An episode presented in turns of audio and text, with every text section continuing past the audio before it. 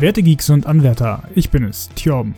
Als einzige Marvel-Fanhure unter den Geeks fühle ich mich qualifiziert genug, um heute mit euch über Guardians of the Galaxy Volume 3 zu reden. Ich bin allein und das ist auch gut so. Taucht mit mir ein in das MCU und die Weiten des Universums 616, dem Zuhause der Guardians, und lasst uns einen Blick auf das neueste Abenteuer werfen. Oh, yeah.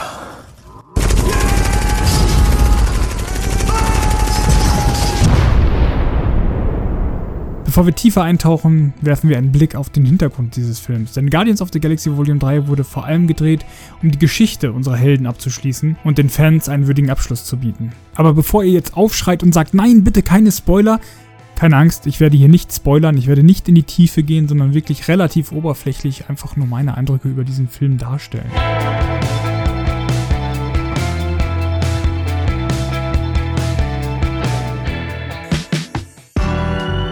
Nachdem James Gunn zuvor sowohl den ersten als auch den zweiten Guardians-Film erfolgreich inszeniert hatte, kehrte er auch für den dritten Teil zurück und führte wieder Regie. Die Produktion war aber im Vorfeld schon von einigen Höhen und Tiefen geprägt einschließlich der zwischenzeitlichen Entlassung und Wiedereinstellung von James Gunn, aufgrund von kontroversen Tweets. Auf das Thema gehe ich hier nicht weiter ein. Wer dazu mehr wissen will, einfach mal bei Google vorbeischauen. Worry not. We are here. We can help. Make it clear that Google is your friend. It's time to Doch letztendlich konnten die Arbeiten fortgesetzt werden und das Ergebnis ist ein Film, der die Vision sowohl des Regisseurs als auch des gesamten Teams widerspiegelt. Zumindest wenn man den Interviews Glauben schenken mag. Und ich finde, das merkt man auch. Er ist quasi auch eine Art Abschiedsgeschenk an Marvel und Disney, da James Gunn nun als DC-Boss wohl nicht mehr für das MCU arbeiten wird. Aber lasst uns jetzt über den Film reden.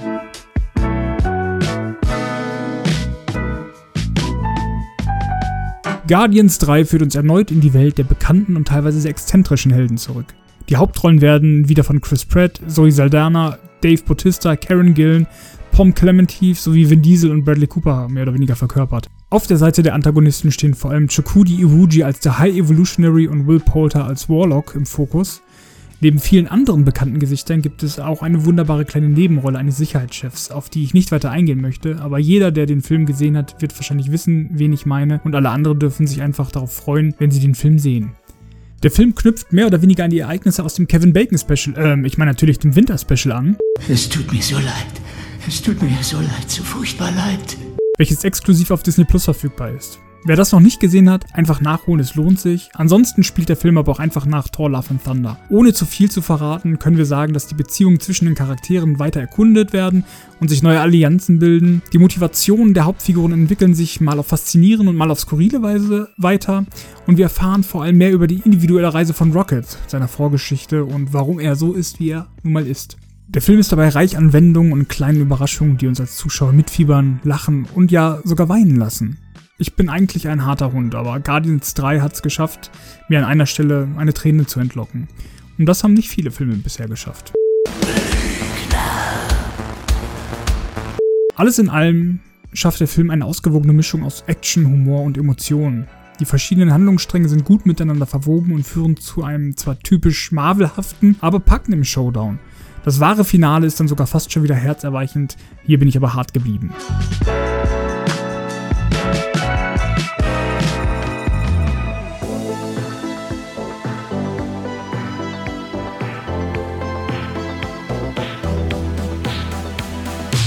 Wie üblich gibt es natürlich auch wieder Post-Credit-Szenen. Vor allem die Endcard des Films gibt einen Hinweis darauf, dass zumindest für einen Guardian noch nicht komplett Schluss ist. Die Inszenierung von Guardians of the Galaxy Volume 3 ist visuell sehr gut gelungen. Die atemberaubenden Welten und Galaxien sehen einfach großartig aus. Nachdem wir uns in Quantum Mania noch über schlechtes CGI geärgert haben, sehen wir hier wieder, was Marvel eigentlich kann. Sicherlich ist auch Guardians 3 nicht auf dem Niveau von Avatar 2, aber mal ehrlich, das braucht es dann auch nicht in einer comichaften Welt. Es sieht aber keineswegs schlecht oder fehl am Platz aus, es ist nur eben alles poppig und bunt.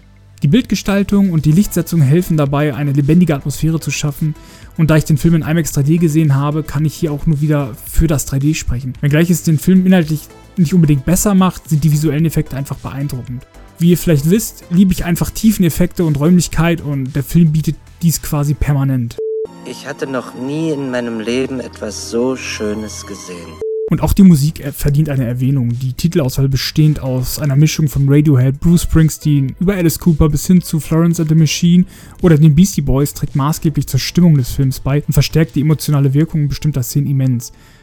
Wenn ich dennoch einen Kritikpunkt nennen müsste, wäre es vielleicht meine eigene Erwartungshaltung, die der Film aufgrund seiner Vorgänger aufgebaut hat. Obwohl Guardians of the Galaxy Volume 3 eine absolut überzeugende Fortsetzung ist, wirkt er in der dritten Instanz nun einfach nicht mehr ganz so frisch. Letztendlich finde ich Guardians of the Galaxy Volume 3 großartig. Die Geschichte ist durchweg spannend und die Charakterentwicklung gibt vor allem Rocket, aber auch Nebula und Star-Lord deutlich Raum zur Entfaltung. Die visuelle Gestaltung ist gelungen und die schauspielerischen Leistungen sind durch die Bank gut. Vor allem die Chemie zwischen den Darstellern ist spürbar.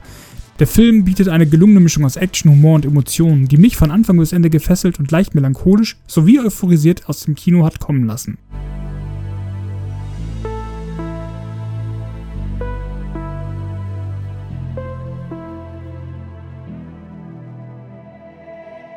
Das war's für heute mit unserem Geek-Geplauder-Monolog. Vielen Dank, dass ihr zugehört habt. Wie hat euch der Film gefallen? Habt ihr ihn schon gesehen oder plant ihr es noch? Lasst es uns wissen, am besten unter dem Beitrag zu dieser Folge oder auch als Direktnachricht bei Instagram.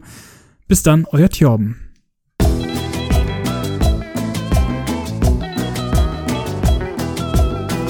Die mich von Anfang bis Ende gefesselt und leicht melancholisch und... un dich! Hallo Cengiz! Mann, so ein Dreck! Ich lasse das jetzt drin. Ich habe den ganzen Mist bisher immer wieder gelöscht, aber jetzt darfst du schneiden. Ist mir Wurst. So, ich mache nochmal von vorne.